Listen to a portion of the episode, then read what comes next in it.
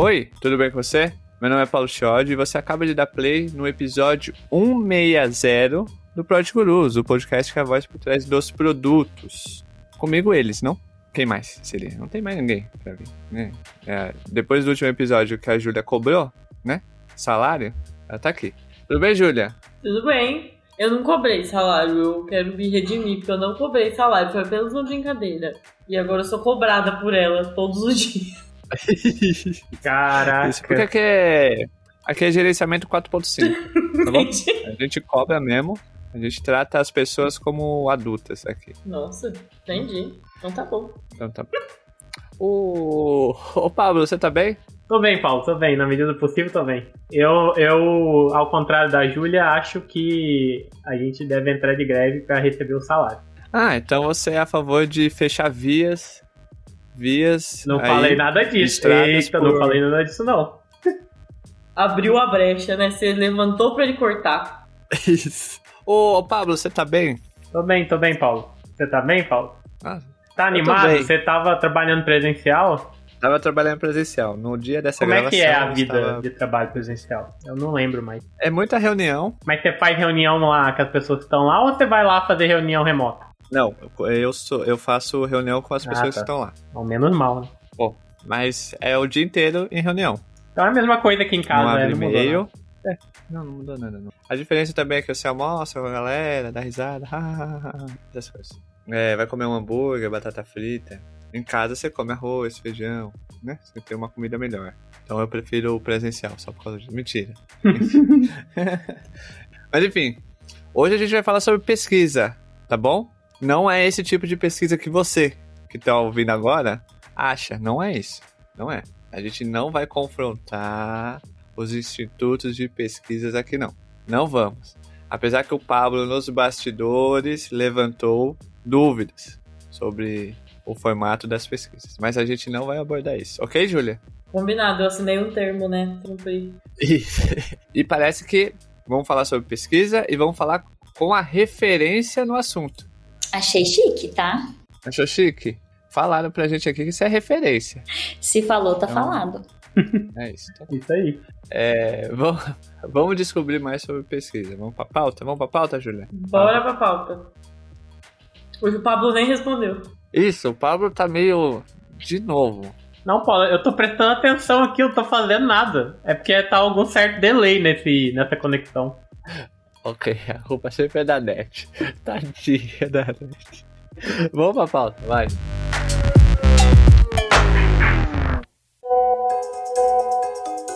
Oiê, pessoal, eu sou a Júlia, team member de produtos no Creche Imobiliário de Itaú. Fazer parte da maior comunidade de produteiros do país é ter sempre um novo desafio, se apaixonar por ele e surpreender nosso cliente. Tudo isso só é possível pelo nosso modelo de trabalho que é colaborativo e multidisciplinar. Aqui a gente vai de turma. Quer conhecer e fazer parte do nosso time? Acesse nossas oportunidades para carreiras digitais e demais áreas no portal de carreiras Itaú. O link está aqui na descrição. Vamos de turma!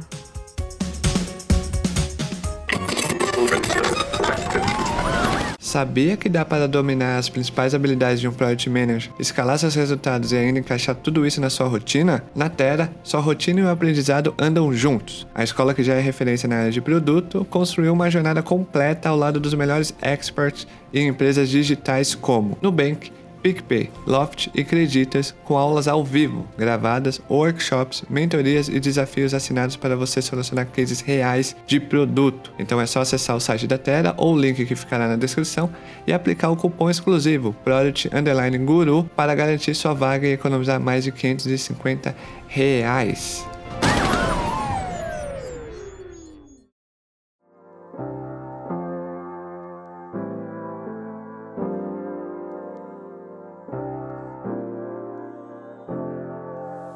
Vamos falar com ela, que é referência no assunto, e vamos entender mais sobre o papel de pesquisa no dia a dia da gestão de produto e como que pesquisa ajuda as pessoas de produtos a evoluir seus produtos e gerar impacto tanto para o negócio quanto para o usuário. Seja bem-vinda ao Project Gurus, Laura. Olha que nome bonito, Laura. Você tá bem, Laura? Eu tô bem, e você? Como vocês estão? Eu tô bem. melhor agora. Ai, que ótimo, que ótimo. Aproveitando que o frio voltou em São Paulo, né? Você gosta do frio ou do calor? Na verdade, eu gosto do calor. Mas é o que temos em São Paulo há muito tempo, só frio. Então eu lido com o fato. Viu? Ela já começou Eu aqui, ó. amo. Eu amo que a pessoa de São Paulo ela já entregou na mão, assim, do dedo da, da Maju Coutinho. Porque não passa mais o frio. Agora o nosso estado é frio. Ridículo. Muito bom. É, vamos começar, Laura, com a pergunta mais fácil de toda pesquisa que um dia você irá responder, que é qual é a sua história? Perfeito. Gente, então, prazer, eu sou a Laura, eu trabalho como Consumer Insights no Nubank. Eu sou uma profissional de pesquisa que veio, assim, do geradouro inicial de pesquisa, que é Ciências Sociais. Então, entrei na faculdade ali para estudar um pouquinho mais sobre análises sociais, para ter uma perspectiva maior de como é que a gente é, escolhe, né, as vias para fazer essas análises. E desde a minha formação, eu sempre fui muito curiosa para entender quais são os caminhos que a pesquisa leva a gente, né? Então, a gente tem uma infinidade de categorias e desde o início, assim, da minha trajetória enquanto pesquisadora, já passei por várias categorias, então pesquisa acadêmica, pesquisa eleitoral, que tá aí nesse grande bafafá desse país. Já fiz, é, já, já, já participei, né, da composição de bancos de dados acadêmicos, pesquisa etnográfica, é, pesquisa de mercado e mais na pesquisa de produto, né, que na prática a gente entende que apesar de ter as premissas muito parecidas com as outras, tem um timing diferente, tem um objetivo diferente, então a gente trabalha com outro mindset para passar a atuar enquanto pesquisadora na área de produto. Quanta coisa, não? É referência o nome disso. Né? Então ela é a referência no assunto. O, eu vou começar do básico, tá, Laura? Bora. Como que é, como que funciona o dia a dia de uma pessoa de pesquisa? É fazendo pesquisa. Precisamente, acertou em cheio. Mas, para além disso, é, eu acho que o meu dia a dia ele pode ser separado assim em três grandes partes, né? A primeira parte delas é o relacionamento, assim. É, o grande parte do que eu faço ali, né, enquanto uma das pessoas é, que compõe esse grande time de produto, é a relação que eu tenho com os meus stakeholders. Então é muito importante que eu tenha essa relação muito próxima com PMs, com PMMs, com é, os times que estão atuando colateralmente. Então é bom que eu tenha visibilidade é, do, do, pipeline do, dos times de engenharia, o que, que eles estão endereçando. Então, é uma, um dos grandes pilares do meu dia a dia passa pelo relacionamento que eu tenho com as equipes, e aí são rituais, essa preocupação de manter o one-on-ones constantes com cada uma das, das partes da equipe, que vão ajudar justamente que a pessoa de pesquisa tenha visibilidade do todo, né? E outra parte, outro importante pilar é o trabalho metodológico. Então, é o que você acertou em cheio, que é fazer a pesquisa. Então, é aquela parte em que mais tecnicamente, né, a gente desenvolve um briefing, a gente dispara questionário, a gente aplica pesquisas, a gente faz análises. E outro importante pilar é a entrega de resultado e implementação, que é aqui que eu enxergo a grande diferença na área de produtos, né? Entregar resultados numa área de produtos é muito diferente porque desde o início você tem que ter as as perguntas que você quer responder muito claras, para que no final você chegue com uma perspectiva muito objetiva e partindo já para a implementação, né? Então, na pesquisa de produto nunca acaba na entrega. É, você tem alguns rituais que vêm após isso, que é onde mora o principal desafio, que é como é que você engaja uma equipe para, através dos aprendizados de pesquisa, seguir em frente, melhorando, é, iterando um produto. Então, são esses três principais pilares que compõem meu dia a dia. Ô, Laura, é, como é que a gente convence é, os executivos da empresa que a gente que ter uma área de pesquisa é algo que, que, que faz sentido e que pode sim trazer benefícios para o negócio? Porque eu fico, eu fico vendo, as, eu já passei por lugares que a galera não via muito sentido em ter uma área que especificamente para fazer pesquisa, né? Ah, as próprias pessoas lá de produto podem fazer. Né? Então, qual é o benefício e como que a gente convenceria para que a gente crie essa área? Olha, esse convencimento é muito difícil porque as pessoas não têm visibilidade do bem que faria uma coisa que elas nunca tiveram. Então, eu acho que uma das grandes oportunidades para esse convencimento é olhar para outras empresas ao lado que tem esse, esse, essa equipe ali dentro e trazer como é, no dia a dia quais são as aplicações, quais são os benefícios que essa outra empresa está tendo dessa área de pesquisa, sabe? E aí, por exemplo, o Nubank é uma dessas empresas em que a gente tem não só a equipe de Consumer Insights, olhando ali para uma das perspectivas né, de pesquisa, que é marketing mais especificamente, mas a gente tem também o XR. E eu sei que várias das empresas às vezes optam por ter uma das duas áreas, ou Consumer Insights ou UXR. E a nossa grande preocupação aqui no Nubank, né, enquanto profissionais que trabalham para a empresa, mas também enquanto profissionais que têm composto essa, essa trajetória de produto no Brasil, enfim, nessas empresas de tech company, é trazer para fora o que, que a gente faz no Nubank, né? Então, assim, vários dos profissionais no Nubank tentam trazer através de, enfim, escrevendo bastante, engajando outros profissionais sobre esses benefícios. Eu acho que é através de mostrar resultados que a gente vai conseguir definitivamente mostrar, olha, esse é o impacto que uma equipe de pesquisa pode trazer. E aí, se uma empresa nunca tiver tido relação com a equipe de pesquisa e não, e não souber né, o quão longe se pode chegar com isso, eu acho que é só olhando para o lado mesmo e mostrando bons exemplos. E você fez uma outra pergunta que é sobre a vantagem, né? Eu trabalhei já em outras empresas de pesquisa, é, trabalhei na Ipsos, que é um grande instituto global de pesquisa, atuou no Brasil, como também tem em outros países, e o que me angustiava enquanto pesquisadora era que quando você termina um, um, um projeto, você entrega aqueles insights na mão, enfim, da galera de marketing daquela empresa que te contratou o que esses insights vão gerar já não é mais responsabilidade sua. Então, muitas vezes você trabalha com uma empresa a longo prazo e percebe que ela te pergunta as mesmas coisas durante um ano todo. E você que está entregando esses resultados fica se questionando o que que eles estão fazendo com esses dados que eu estou entregando. Qual está sendo acionável a partir disso? Como é que essa empresa está crescendo? Porque pelas perguntas que ela me faz, eu não enxergo esse crescimento é, tão claro assim. Então, ter uma uma equipe de pesquisa internalizada numa empresa é justamente poder pegar esses insights que saem e transformar eles em action points, né, em action plans. Então, é pensar junto, né? Então, uma pessoa de pesquisa, ela não só executa a pesquisa em si, como ela é uma grande responsável por questionar. Então, como o meu trabalho né, ali é basicamente ser um repositório do posicionamento é, e da perspectiva do usuário, eu tô ali sempre com a perspectiva de o que, que meu usuário está pensando, o que, que meu cliente quer, o que é bom para ele, está sendo defendido nesse fórum mesmo que seja estabelecimento de um roadmap para o ano que vem. Vocês estão estabelecendo esse roadmap com base no quê? Acho que a pessoa de pesquisa ela questiona, ela age a partir dali e ela engaja times, porque é incrível você ter uma equipe de pesquisa dentro de uma empresa, mas é muito bom saber que não vai ser só ela que vai ter que executar a pesquisa.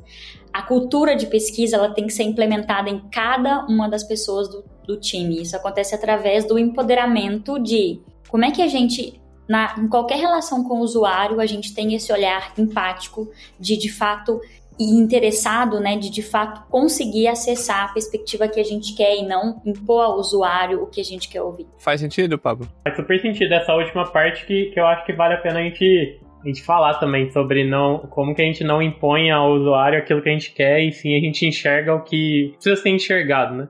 É, qual que qual que você acha que é o papel quando a gente eu, eu acho que quando a gente tem uma área de research é, é algo que continuamente ajuda a gente a, conseguir entender coisas que talvez a gente só estaria buscando no dia a dia uma validação daquilo que a gente acredita. Como que é, como, eu não sei se tem um jeito certo, mas como que a gente faz para tirar um pouco de viés? da, quando a gente vai fazer pesquisa, assim. Porque isso que você falou é muito real, assim. É, às vezes a gente está querendo confirmar o que a gente quer, não o que, o que deveria de fato aprender, né? Se tiver algumas dicas, ou, ou, tipo, qual é o caminho que a gente deveria seguir?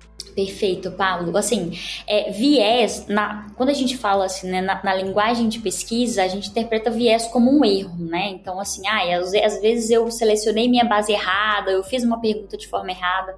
Eu acho que para essas ocasiões em que, por exemplo, vamos pegar como exemplo um teste de usabilidade em que a gente tem uma condição imposta para a pessoa, a gente tem um fluxo para ela analisar ali, né? Por mais que eu seja de consumer insights e nosso foco não é necessariamente usabilidade, eu dentro de uma empresa de de produto, eu acabo atuando em, to em, todas essas áreas, né?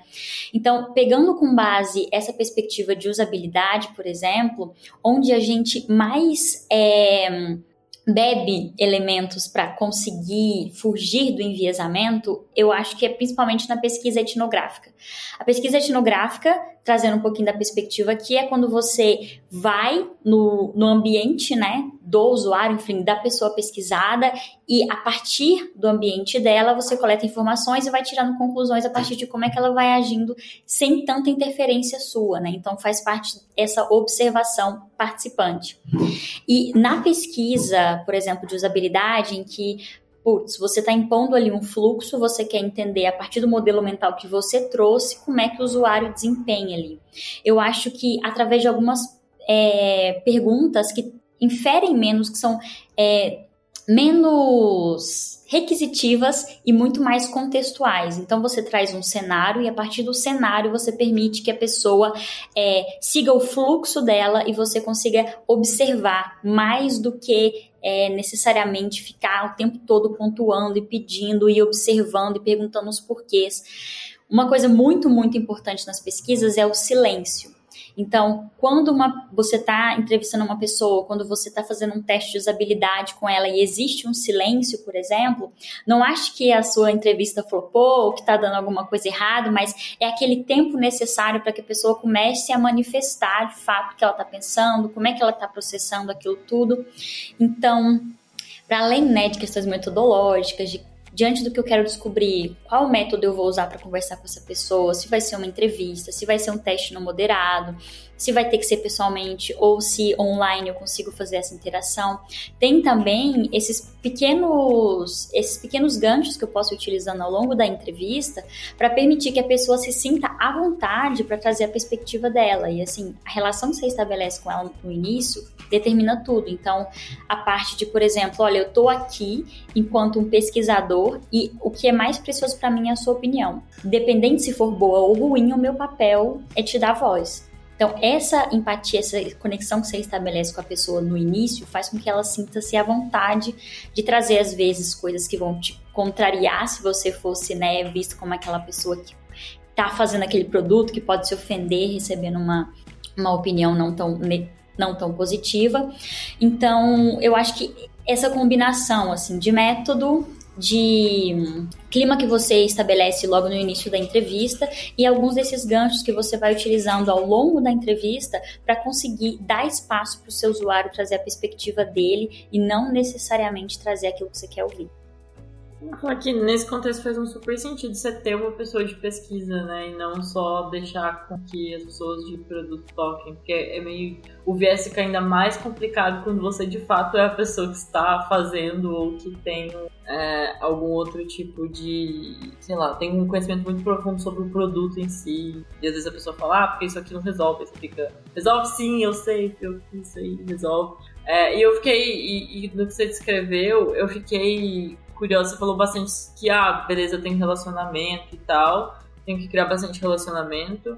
Mas como é que funciona na prática, assim, do dia a dia? O Paulo falou um pouco sobre, ah, eu tenho, eu tenho, eu, eu acho legal ter pesquisadores, porque as pessoas estão na área de research, está tentando ver problemas que não necessariamente estou olhando, e ao mesmo tempo você tem pessoas de produto te trazendo coisas. Como é que, como é que funciona essa relação na prática? Principalmente aí é, o que eu sou mais curiosa com produto, com design, mas assim, aí você fica à vontade para falar de como é que como é que funciona na prática. Perfeito, Ju. E assim, eu vou usar muito como referência a rotina que a gente tem no Nubank, né? Nessa relação no dia a dia, eu acho que tem duas grandes vias. A primeira das vias é pela previsibilidade. Então, por exemplo, é, tá entrando 2023 e a gente já tem visibilidade de quais são os temas sensíveis que a gente precisa tratar. E como é que eu descubro isso? Fazendo perguntas de o que eu ainda não sei, ou que eu ainda não sei suficientemente. Então todo mundo senta junto e pensa, eu, a galera de produto, quais são as respostas que a gente precisa ter em 2023, vamos supor. E aí então tem essa via da previsibilidade, a gente tem um plano, olha, a gente vai fazer essa pesquisa, em seguida essa, então a gente tem um roadmap. Ao longo desse roadmap, a vida acontece. Então, ao longo dessa, dessa trajetória, desse planejamento, eu participo de rituais com os times semanalmente, eu tô ali presente o dia, né, no, no, no, dia a dia deles, acompanhando o que, que essas pesquisas têm gerado. Então, essa segunda via é pela via da imprevisibilidade, que é eu estou no seu ritual de weekly, e aí a partir dali a gente está estabelecendo é, dúvidas dos feedbacks que vêm dos usuários a partir do serviço de atendimento ao consumidor. Então, a gente levanta essas dúvidas, a gente começa a debater a respeito disso, pensa na necessidade de novos projetos e assim começa a planejar. Então, no dia a dia, a gente parte principalmente por essas, do, por essas duas formas de contato, fazendo as coisas que já estavam previstas e atuando nos times junto, estando ali, escutando as dúvidas, olhando como é que o produto, como é que as pesquisas têm desempenhado, né? Enfim, traqueando aonde os insights estão indo e vendo quais novas oportunidades podem ser geradas. E assim, tudo é organização. Às vezes acontece de a gente tem vários projetos programados e a gente tem várias novas iniciativas rolando. E aí, em algum momento, o time vai ter que sentar todo mundo junto e, olhar todo mundo a grande perspectiva. Gente, nós todos estamos indo para uma mesma direção. O que é prioridade no nosso roadmap? Então a gente olha junto o que que vem primeiro, o que que vem depois. E essa relação assim não tem muita regra, mas eu diria que esses rituais em que você reúne as pessoas do time, por exemplo, weeklies, em que eu tô ali junto com PMs, PMMs, engenheiros, é a galera de de atendimento ao consumidor. Tem muita riqueza nesses diálogos e perguntas que a gente vai fazendo em conjunto, assim como tem os one-on-ones. Então, é, eu faço parte do, do time de marketing, então, ter esses one-on-ones e conversar estratégia e, questões táticas mais granularmente com as equipes fazem muita diferença, porque também é ali onde surgem novas questões, enfim, que a gente consegue ter maior visibilidade da figura completa. Então, é, nesse dia a dia você falou que a, que a vida acontece, que tem, tem um roadmap em si. Qual, como, como, como que a gente conecta a pesquisa com a estratégia da empresa? Porque às vezes eu olho, eu, eu, fico, eu penso assim, putz, se a gente, a gente não deveria é, eu não sei, talvez eu que não tenha a visão correta, mas a gente não deveria simplesmente fazer pesquisa. Que é tipo, o tempo todo fazer pesquisa contínua. Que deveria ter um objetivo estratégico por, por trás disso, né? A gente vive falando muito sobre o design ser mais estratégico. É, na tua visão, como é que é, como é que é essa conexão, assim, o começo do trabalho, né? Mas olhando para a estratégia, não, ou depende muito da, da, do roadmap do time de produto, como, como que é esse, essa organização em relação ao negócio também, né? Porque no final das contas, se a gente acha alguma grande nova oportunidade, é suficiente até para talvez trocar o roadmap ou não, né? Aí depende da empresa. Como é que você enxerga essa? Perfeito, perfeito. Bom, é, aqui no Nubank a gente tem muito essa perspectiva de que pesquisa é um redutor de incertezas. E aí eu trago que a partir desse cenário, a, o nosso trabalho é diretamente relacionado à estratégia. Então, assim, é, tendo a estratégia clara, entendendo aonde essa empresa quer chegar, aonde nós, enquanto time, queremos atuar, quais são os nossos principais é, objetivos ao longo do semestre ou, ou, ou, do ano, enfim, falando aqui né, de uma forma um pouco mais granular, eu consigo atuar a partir de perguntas. Então, olha, a nossa estratégia é atingir esse caminho. A nossa estratégia é desenvolver um novo produto assim, assim, assado. Eu começo a traçar perguntas a partir daí. Esse produto, para quem ele é? Como eu vou desenvolver? Quando eu vou desenvolver? De que forma ele vai ser feito? A partir dessas perguntas, a estratégia tem que estar muito bem alinhada. A partir dessas perguntas, a pesquisa vem como uma das formas de direcionar essas, essas respostas que a gente precisa. Então, por exemplo, eu preciso desenvolver um novo produto X. Eu sei como materializar esse produto, eu sei para quem eu estou direcionando esse produto. Esse produto ele é, já existe de alguma forma ou tem alguma expectativa do usuário quanto ao que eu vou entregar. Então, a pesquisa ela está diretamente dependente de uma estratégia bem definida para que ela justamente tenha fim. Então, é, eu preciso saber aonde eu preciso chegar para falar para você, agora é suficiente de pesquisa, nós já temos resultados suficientes para tomar essa decisão. Então, é, olhando para produto, né, em que a gente tem um acionar, tem que ter um acionável muito claro, tem que ter coisas assim que eu possa agir a partir de um insight, é muito importante iniciar todas as pesquisas com quais perguntas eu quero responder ao final disso, para que justamente eu saiba, essa pesquisa vai gerar uma nova pesquisa ou essa pesquisa já foi suficiente aqui. E uma última coisa que tem muita relação é o time tem que estar tá maduro o suficiente para se permitir fazer perguntas. Porque muitas vezes, né, eu já, eu já trabalhei na minha carreira com times que são inseguros, assim, eles não conseguem questionar. Então, cara, o roadmap é esse e pronto, acabou.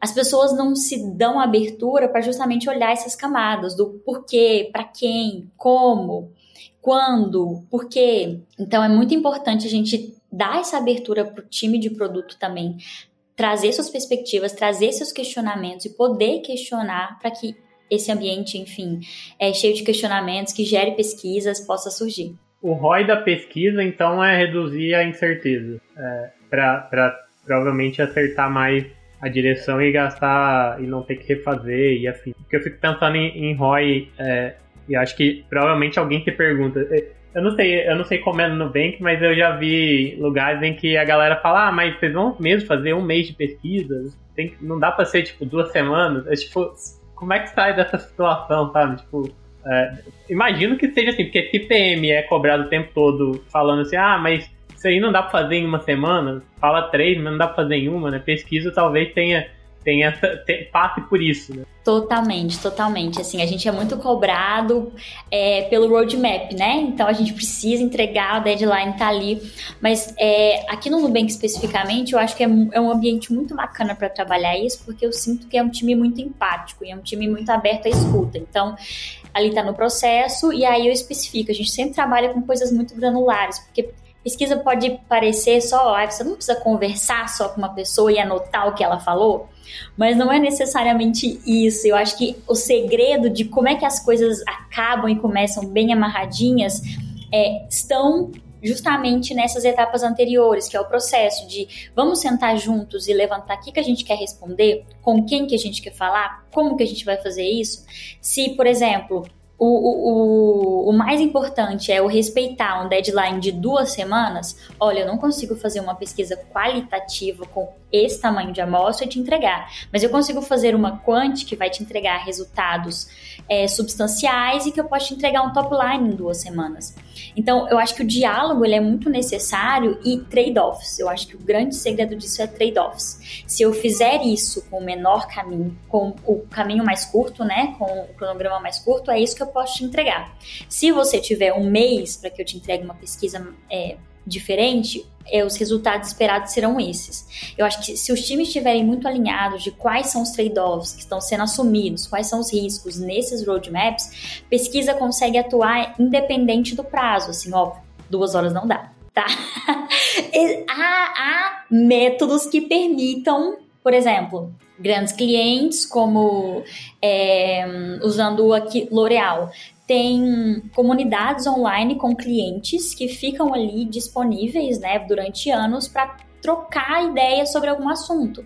Então, eles jogam uma pergunta ali e pessoas que compõem essa comunidade, que já são de um target definido, respondem de forma muito ágil ali o que eles querem e já tem essa, essa tomada de decisão quase que imediata a partir dessas respostas. Mas é um dos grandes desafios hoje, desafios hoje com certeza, pesquisa sair dessa área do quanto mais tempo melhor, para respeitar e acompanhar o tempo de produto, que às vezes é muito, muito menor do que o que a gente está acostumado. Por exemplo, a referência maior que é a pesquisa acadêmica, que você tem seis meses, um ano para desenvolver uma ideia, para sedimentar e tudo mais. Aí, ó, Paulo, você, você, você faz pesquisa, Paulo, no seu dia a dia? Ou não, não. É, vai no feeling. Ai, tá, meu Deus. Apareceu aqui na minha cara aquele meme. Meu Deus, meu senhor, me ajuda, por favor. O que a Laura falou serve para pesquisa como serve também para pessoas de produtos, né? Essa comunicação, essa parte de negociar é, o que é possível entregar e o valor que essa o que é possível entregar gera frente ao que foi pedido e o que geraria, né, esse pedido. Então, aqui vai também, pessoas de produto, peguem isso para vocês também. Se alguém pede um negócio de três de um mês, você né, negocia ali, não, mas eu posso entregar aqui uma, uma fatia aqui, ó, ó, em uma sprint, que vai gerar também valor aqui, hein?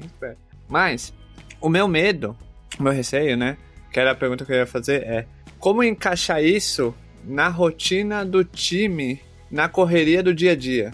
Muitas reuniões de, de, as pessoas de produtos têm muita reunião, muita reunião, é OKR trimestral, é estratégia, é meta, é isso, é aquilo. Como que você encaixa pesquisa nesse dia a dia tão, tão caótico? A gente falou aqui, tipo, ah, não, conversa, tem que estar tá bem amarradinho e tal. Mas, olhando para um cenário que nem toda empresa é a Nubank, que tem tudo amarradinho e que a estratégia muda a cada mês. É, e é aquela coisa caótica, tipo, no final do, do terceiro mês a gente já está falando do, do segundo quarto e na metade do segundo quarto a gente já está falando do terceiro. Como que pesquisa entra nesse mundo caótico para tentar ser a paz nesse ambiente de caos? Olha, eu vou te falar, se a estratégia muda a cada mês, consequentemente, pesquisa também muda a cada mês. Então, assim, é complicado. Eu, eu aconselho essa pessoa a procurar um, uma ajuda, entendeu? Outro Mas... emprego. Exatamente. Eu queria emendar uma pergunta nessa sua, antes de você responder, porque eu acho que vai ter conexão. Toda empresa precisa ter uma área, tá pronta para ter uma área de pesquisa? Nesse contexto em que o Paulo trouxe? Perfeito, perfeito, Ju. Eu acho que assim, um, né, a respeito assim do cenário que, que, que, o Paulo trouxe, que é muita correria, muitas reuniões no dia a dia, enfim. Primeiro, para que o time consiga ver resultado numa equipe de pesquisa, as pessoas têm que priorizar isso. Então, assim, tem que haver espaço e os times têm que acordar que será feito um esforço para que o time de pesquisa consiga atuar ali. Em que sentido? Você precisa incluir essas pessoas, você precisa justamente, é, durante o amadurecimento do seu produto, entender que vão ter alguns momentos em que vocês vão ter que parar como que numa critique, olhar para o roadmap e pensar por que está priorizado dessa forma e ter tempo de justamente questionar, sabe? É, esse roadmap está estabelecido assim justamente porque é o nosso feeling, ou porque a gente tem dados, ou porque a gente tem é, embasamento para fazer essa decisão sabe? No final das contas, pesquisa é uma das formas de coletar dados, né? Não é a única forma de coletar dados. E aí vem o que a Ju trouxe. É, toda empresa né, tá pronta para ter uma equipe de pesquisa internalizada? Eu diria que não necessariamente, porque, por exemplo, existem outras formas de você ter pesquisa, mas que não precise é, ter alocado uma equipe de pesquisa na sua empresa. Então, por exemplo, tem as consultorias para quem você pode pedir algumas pesquisas ad hoc e que, se bem estruturada, a sua estratégia com o que você pede para a consultoria, uma pesquisa por semestre, por exemplo, já vai ser é, suficiente para te direcionar né, de forma correta, de forma bem embasada.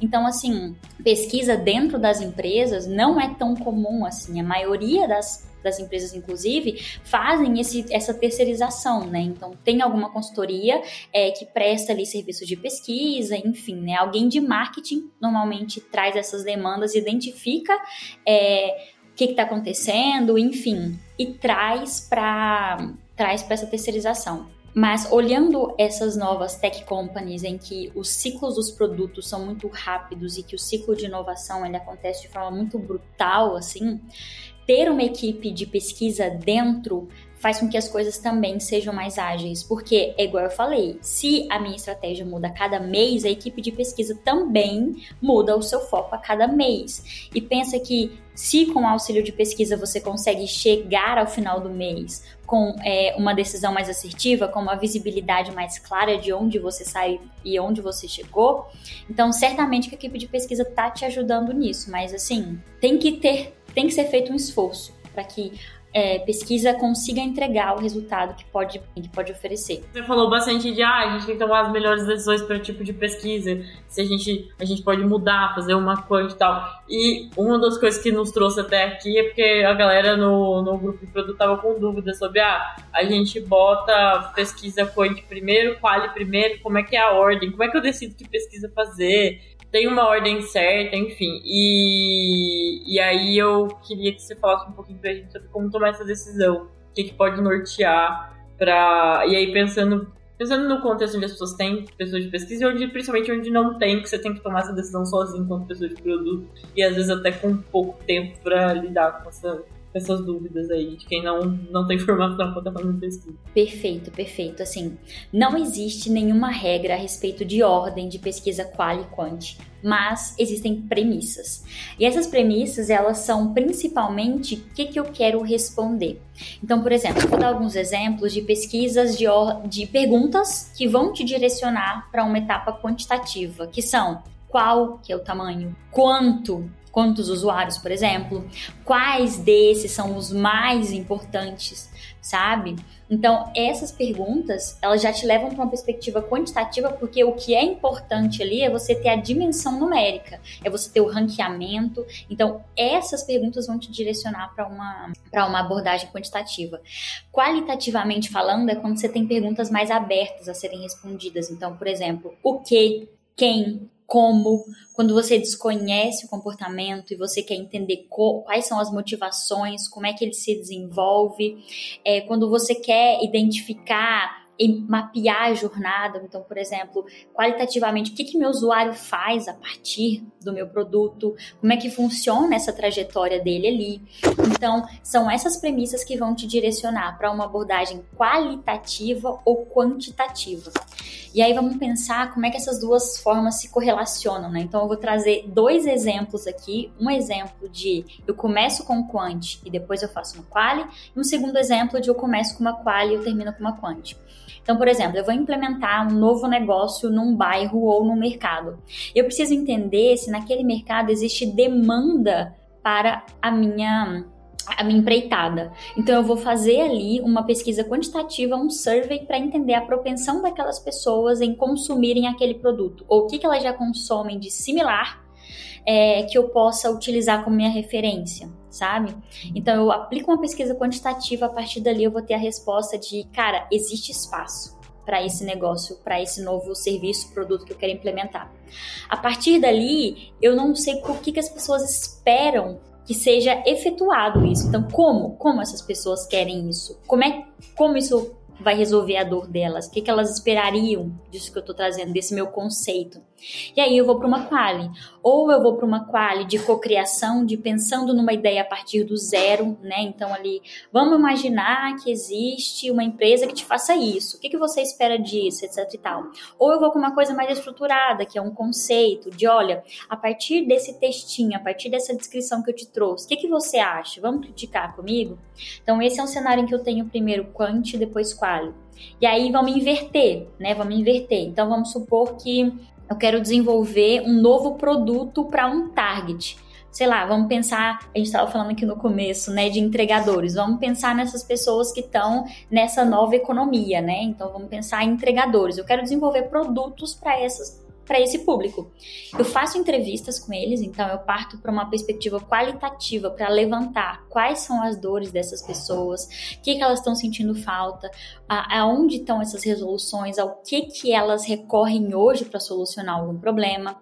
Então eu já mapeei ali o que, que elas querem, quais são as dores, e a partir disso eu volto para dentro e penso em algumas ideias, penso em, sei lá, três novos produtos, três novas soluções, e eu preciso priorizar qual que eu vou fazer primeiro. Então eu faço uma quant, que é dessas ideias que eu tenho, qual tem maior consideração, qual as pessoas teriam maior propensão ao uso. Então ali eu parti para a perspectiva qualitativa para entender o cenário e quant para fechar de é assim que eu vou começar e esse é a razão que é é a principal dor do meu cliente, do meu target hoje. Então são essas as premissas que assim, para quem, né, não tem uma pessoa de pesquisa próxima e tudo mais, a gente já tem hoje ferramentas muito muito estruturadas para ajudar a gente a colocar em campo é, essas perspectivas e a responder essas perguntas. Então a gente tem grandes plataformas de pesquisas quantitativas, por exemplo, em que ele já tem modelos pré-prontos de questionário e ali você só adapta ao seu cenário. Então, assim, é, entendendo um pouquinho de aonde você quer chegar, a gente consegue trabalhar com esses cenários de qual é o método que eu vou usar para chegar lá. Vou fazer uma pergunta que é, que é de fora da área de produtos, mas que com certeza há é, empresas grandes e tradicionais, ou empresas novas, ou stakeholders muito, muito engajados com, não sei, tema política. É, você que é especialista em pesquisa, como que a descrença nas pesquisas aí feitas no, no, no cenário político pode afetar, ou se afeta mesmo, o trabalho de pesquisas dentro da, da empresa. Porque, né, querendo ou não, é, a gente passa muito tempo no trabalho, querendo ou não, a nossa vida pessoal influencia no trabalho, que a gente, aonde a gente, nosso ambiente, onde a gente está, né, fora do trabalho, vai para dentro do trabalho, normal. Mas como que você vê esse lado externo, fora a área de produto, fora a área de pesquisa, afetando a área de pesquisa em si? Perfeito, perfeito. Olha, eu acho que essa principal decepção, né, que aconteceu no cenário político, enfim, de tentarem criminalizar os institutos de pesquisa, vem a partir da visão que as pessoas têm do nosso trabalho. Nosso trabalho não é ser um oráculo, nosso trabalho não é ser aquela pessoa que vai direcionar para você qual é o caminho exato das coisas. É isso que eu trouxe, né? Pesquisa é um redutor de incertezas. A gente está aqui é, a partir de método, a partir de uma perspectiva científica, trazendo premissas e, e, e, detalhando formas de chegar a um resultado mais acertado. Então, a gente tem argumentos para justificar, por exemplo, por que, que aquele resultado, por exemplo, eleitoral, teve aquela discrepância fora da margem de erro. Então, assim, por ser um método científico, a gente tem explicações, a gente tem argumentos, mas quando as pessoas esperam inicialmente de pesquisa que a gente seja exatamente aquele profissional que vai te falar o futuro, basicamente uma mãe de Ná, as decepções acontecem, sabe? Então, assim, é, enquanto profissional de pesquisa, eu acho que esse acontecimento especificamente é uma grande oportunidade para a gente conversar sobre qual que é o papel do pesquisador hoje e qual que é o impacto do nosso trabalho hoje na nossa sociedade, sabe? Então, das várias pesquisas que a gente tem tem, que direcionam políticas públicas, né, que direcionam outras grandes, é, grandes ações a nível social, o que, que, a gente está buscando com o nosso trabalho? É um direcionamento maior, né? Mas que de forma nenhuma a gente tem é, total controle de todas as condições para apontar qual é a perspectiva e conversar sobre isso, quais são as limitações da pesquisa, quais são os diversos métodos de coleta de dados. E aí é importante falar também que a gente tem outras formas de coleta de dados. Pesquisa é uma delas. E quando a gente começa a colocar a pesquisa no lugar de é um redutor de incertezas e que no conjunto eu formo uma perspectiva mais forte. Então, dentro de uma empresa né, de produto, por exemplo, a gente tem BAs, que são peças essenciais para leitura de dados, para traçar é, perspectivas a partir de dados de uso dos usuários, por exemplo. Então, a perspectiva de dados, quando ela trabalha em conjunto, quando eu tenho uma pesquisa apontando um direcional, quando eu tenho outros dados para suportar esse cenário, eu trago a pesquisa para o que ela é, que é esse lugar de apontar caminhos, mas não para ser justamente é, essa vidente, né, que vai trazer as certezas que a gente precisa, porque no final das contas é isso, tem condições e premissas que a gente aceita quando faz uma pesquisa, que é justamente a margem de erro, o grau de confiança com que a gente trabalha, e a gente trabalha, né, sob uma perspectiva científica, mas querer que a gente traga toda essa certeza é enfraquecer o que a gente entrega no final, né? Porque pesquisa não deixa de ser valor porque não tem é, 100% de é, possibilidade de prever o futuro. Mas, diante do que é esperado da gente, do que a gente pode entregar, a gente entrega, enfim, uma perspectiva muito, muito, muito mais próxima do que de fato pode acontecer, do que de qual de fato é o melhor caminho, sabe? Então, eu acho que discutir esse papel, do que, que pesquisa pode trazer, quais são as limitações, como é que a gente trabalha com essas múltiplas áreas que podem adicionar também a área de pesquisa, é muito, muito importante para a gente não ter essa expectativa super inflada e se frustrar no final por uma realidade que nem existe. Esse tema aí, tipo, é claro que se você vai pegar uma amostra, ela pode não representar a população como um todo. É, mesmo com 95% de, de, de, de, confiança no intervalo e com uma margem de erro pequena. Assim. A margem de erro ela pode existir. Nem tô entrando em nenhuma seara aqui política, nada disso. Tipo, é estatística e probabilidade, né? É, mas é, não tem mais a ver com a, com a amostra, porque assim, imagina que um grande, grande instituto de pesquisa, ele, ele tenta acessar, sei lá, todos os estados do Brasil, mas é, a região é muito. O, Brasil é muito grande, as, as, populações são muito segmentadas, o interior é diferente do, da, da capital, e quanto mais é, você muda de estado, as coisas vão ficando muito diferentes. Né? Então é difícil você capturar uma, uma versão muito aproximada da, da, da realidade em si da população como um todo. As pesquisas são feitas há muitos anos. Eu, desde que eu me entendo por gente, as pesquisas são feitas, uma hora elas vão errar, né? Dentro da empresa, eu vejo às vezes as pessoas com pressa. E isso não é perigoso? Porque você vai e acha o primeiro insight e aí acha que aquilo lá é a verdade e vai com aquilo. Às vezes, às vezes precipitando, né? Sobre, sobre os resultados. E é o que você falou, não sei, assim, quando, quando a gente a gente não, não confia 100% na pesquisa em si. Ou a gente, ou a gente pode confiar 100% para olhar a população como um todo, né? Como é que a gente mitiga? É, com, é, com, é sempre fazendo a quant mesmo? Ou, tipo, ou não? E tem um, um ponto, Laura, que é, é dentro, dentro da, da população como um todo. Eu vou dar um exemplo do iFood. A gente tem, sei lá, 40 milhões de usuários. Como que a gente faz pesquisa qualitativa com 5 usuários, 6, e a gente considera isso para a base toda? Não é um risco? por exemplo, o, acho muito difícil. Eu, o, o que eu ouvi falando para as pessoas é: tudo bem, você encontrou um problema, ele existe. Mas ele existe para quanto dessa base? Não acho que. Beleza, você falou com o usuário, tem uma dor lá, mas ele existe para quanto dessa base? Então acho que tem duas coisas. A gente se precipita muito cedo, olhando para o resultado. E a segunda é que. Como é que a gente. Como que eu tomo uma decisão baseada em cinco, cinco seis pesquisas qualitativas? Porque eu já ouvi que 5 e 6 é um número mágico. Perfeito, perfeito. Pegando o primeiro gancho, que é da perspectiva da amostra, né, nesse cenário de pesquisa eleitoral e tudo mais. É, normalmente esses institutos, quando eles vão trazer né, essa, essa pesquisa, eles fazem justamente todas essas metodologias corretinhas com a amostra, é, trazem né, ali todas as representações possíveis, mas quando a gente fala de fenômeno social e ainda mais nesse grande é, caos em que a gente está, político, econômico, social, as coisas mudam muito rápido. Então, eu posso falar com uma pessoa hoje, e daqui a três dias, algum acontecimento pode ter ocorrido ali que fez com que ela mudasse totalmente de opinião ou que ela trouxe, mudasse a sua perspectiva. Então, nesse cenário, a gente tinha indecisos, a gente tinha pessoas que iam votar nulo e por alguma circunstância elas alteraram o voto dela, sabe?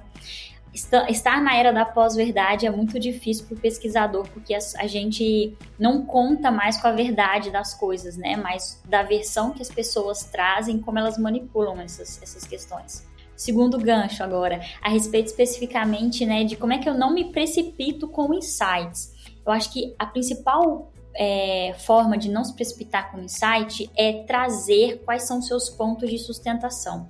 Então, esse insight, ele está aqui, então ele é uma frase, né? Ele é uma afirmação, basicamente, sei lá, o usuário prefere verde a preto. É, você tem que trazer insumos para aquilo, né? Quais foram as pessoas com quem eu falei, quais foram as circunstâncias, o que, que eu impus ali, é, quais são as variáveis, acontece de alguma situação disso sair é, desse padrão, como é que eu analiso isso, qual, eu consigo ver um padrão e como é que eu posso tirar essa conclusão e partir para para o meu produto, por exemplo, sabendo que isso é uma premissa, né? Eu posso considerar isso para todos os cenários, enfim. A terceira coisa que você trouxe foi a questão de como é que eu faço uma população gigante, cinco entrevistas e eu assumo isso para a base inteira.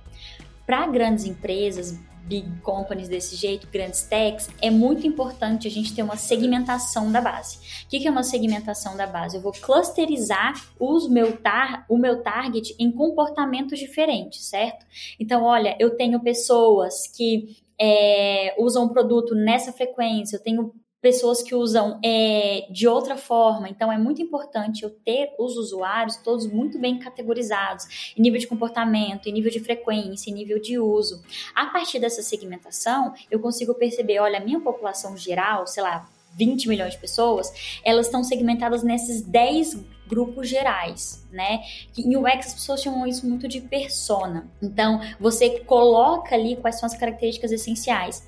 E o número mágico 5, né, vem de um, de um grande cara que na na perspectiva de UX ele fala que com cinco entrevistas você consegue identificar 80% dos problemas, né? E como que eu sei se com uma quali eu consigo tomar uma decisão ou se com uma quant? Um, você sabe do que é composto a, a, sua amostra, enfim, a sua base de clientes? Você fez uma segmentação? Você olhou para os diferentes comportamentos? Olhei. Então vamos supor que dentro da minha população eu tenha cinco diferentes segmentos. Então eu vou ter cinco entrevistas para cada um dos segmentos, porque é aqui que eu vou conseguir é, ter a representatividade real e fazer a comparação. Olha, desses cinco segmentos, para dois, esse botão tá péssimo aqui. Mas para esses três, nem tanto.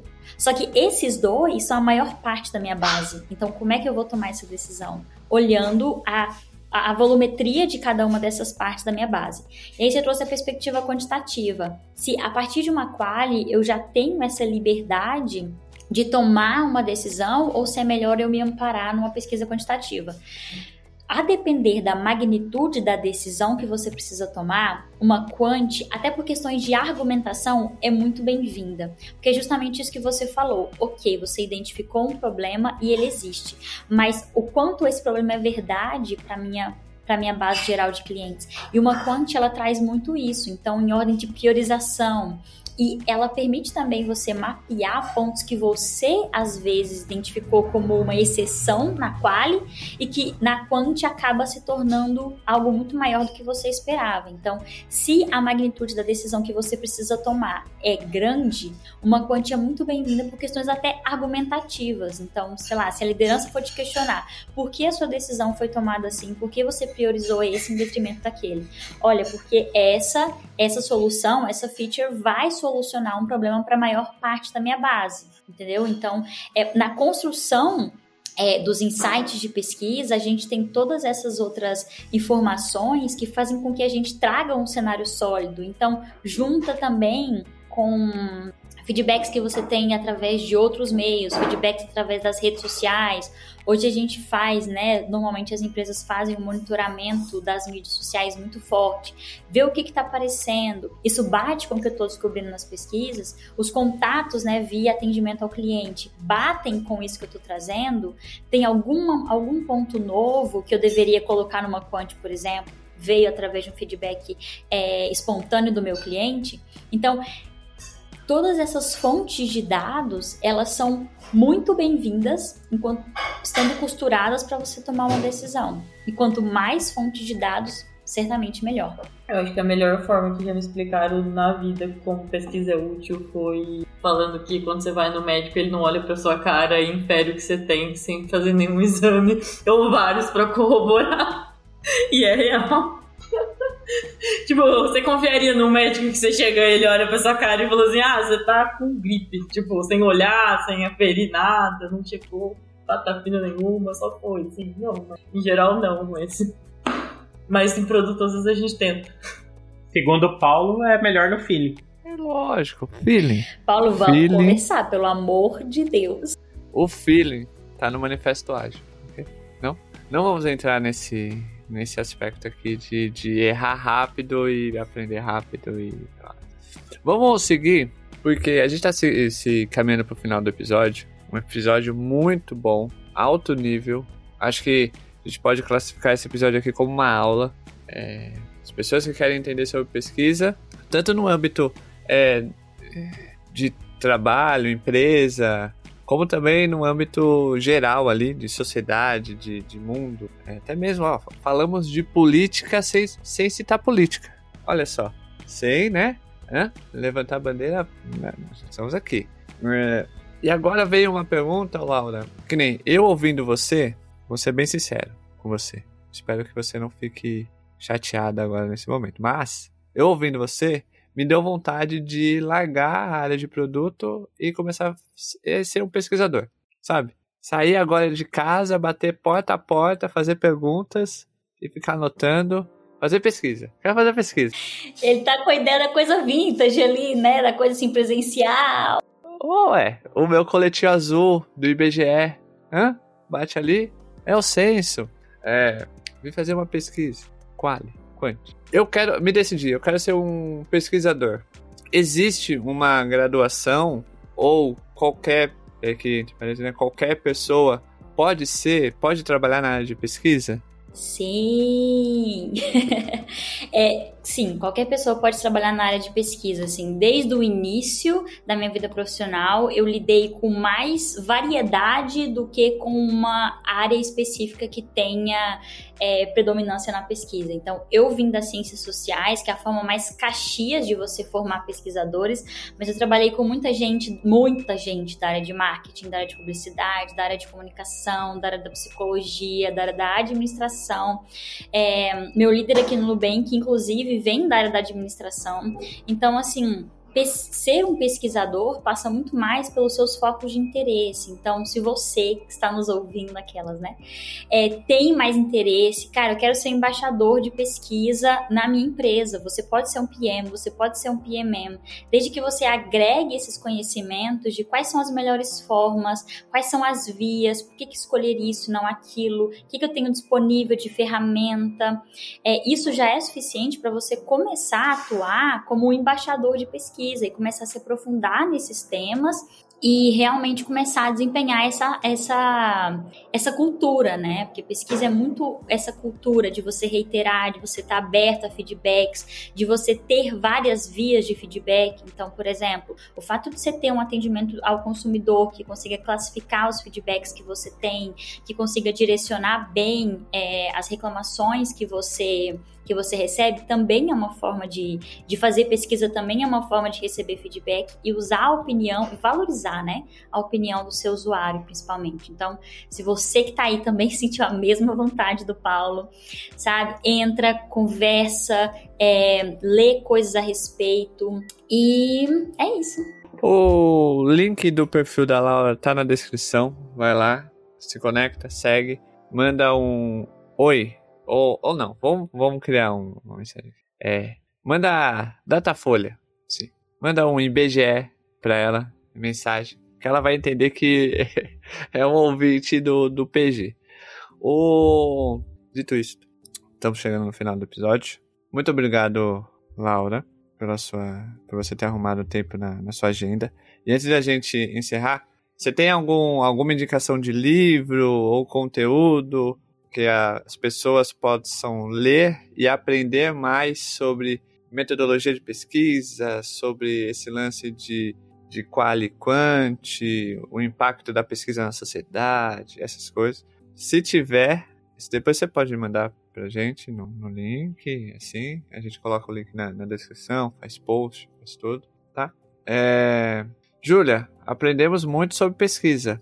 É isso, uma aula. Queria ter Queria ter ouvido isso antes. Ô, Pablo, uma, amanhã já, já vou pegar meu coletinho azul aqui e vou. Olha, você não romantiza isso, não, porque fazer pesquisa, batendo de porta em porta, gente do céu, é cada um que você vive, é um perrengue. Ô, ô, ô Laura, conte um caso. conte um perrengue. Conte aí um perrengue chique de, de uma pesquisadora.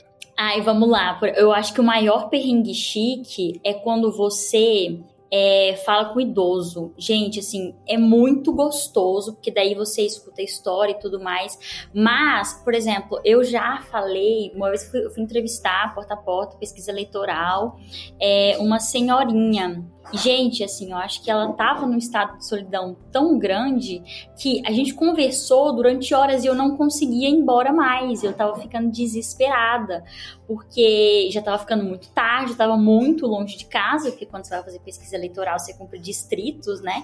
E aí eu já tava assim, gente, como é que eu vou fazer para ir embora? E aí com dó, pensando, meu Deus, eu, é antiético eu pegar o número dessa senhora e vir visitá-la a cada, a cada final de semana, como é que eu faço? E, cara, são essas, assim, apesar de ser um perrengue, é muito, muito, muito mágico você pensar que você tem esse poder de se conectar com as pessoas, porque eu acho que hoje em dia ninguém tá muito acostumado a ter alguém disposto a te ouvir. E, assim, enquanto pesquisador, você para e escuta. E a, o meu trabalho é pegar ganchos e fazer perguntas. Então, você pode fazer um monólogo que eu vou que eu vou conseguir chegar no final e ter diversas perguntas para você. Então ter alguém que olha no seu olho, que valoriza a sua opinião e que faz perguntas a partir da sua vivência, isso é mágico, sabe?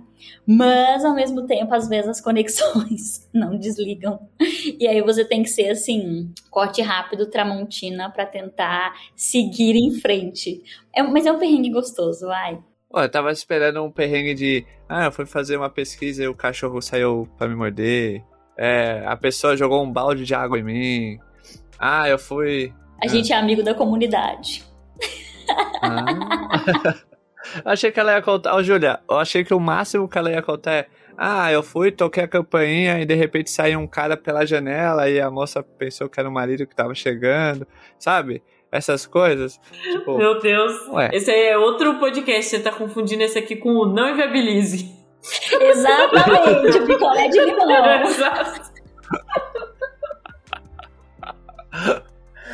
então, a gente tá indo muito longe nesse papo final aqui. Ô Pablo, amanhã eu vou passar na sua casa para fazer pesquisa, censo, tá bom? Mas não vai ficar é, me conversando comigo por horas, hein? Eu, tenho, eu cubro um distrito. Ó, já aprendi, eu já aprendi. E... O Pode Paulo já vai sair daqui com certificado, entendeu? Eu quero fazer pesquisa. Fala, Pablo. Pode passar. Tá bom. É assim? Só isso? Essa é a resposta? Ué, você quer vir fazer pesquisa? Aproveita e ganha um dinheiro já. Ô, Laura, pessoas assim que nem o Pablo que responde assim, é bom ou ruim? Depende da pergunta que eu fiz. Se for de sim ou não, eu adoro. Agora, se for por que Nananine, ele responde sim, não, aí eu tenho vontade de morrer. é triste, Pablo, saiba. É, eu não sou um bom respondedor de pesquisa, não. Ai, Pablo, até as, o pessoal da pesquisa te odeia. Que horror! Olha, Pablo. Meu Deus, que bullying pesado. Nossa, difícil. ah, vamos pro final do episódio, vamos acabar logo isso daqui. É, link da, do perfil da Laura na descrição. Materiais, indicações de, de leitura, livro, artigos, vídeos, TED. Tudo que a Laura tem lá, porque ela é a maior referência no assunto, tá? Maior referência. Pensou em pesquisa? Ah, pesquisa na área de produto. Laura. Eu tô amando coloquem isso. isso. Coloquem isso na cabeça de vocês. Ah, vamos saber sobre como que a gente inicia aqui uma área de pesquisa na empresa. Laura, só chamar lá, tá bom? Tá, beijo, tchau, fui. Ou oh, não, mas peraí, calma. Ô Laura, você volta mais vezes, né? É só me chamar, tem uma coisa que eu gosto é de falar. Isso. Isso. E ela, é, ué, ela gosta de falar e reclamou da senhorinha? Gente, mas é. calma lá, tudo tem um limite. Mas é que tudo tem limite, ah. né, ô Paulo? Exatamente. Eu gosto de falar, não de ouvir.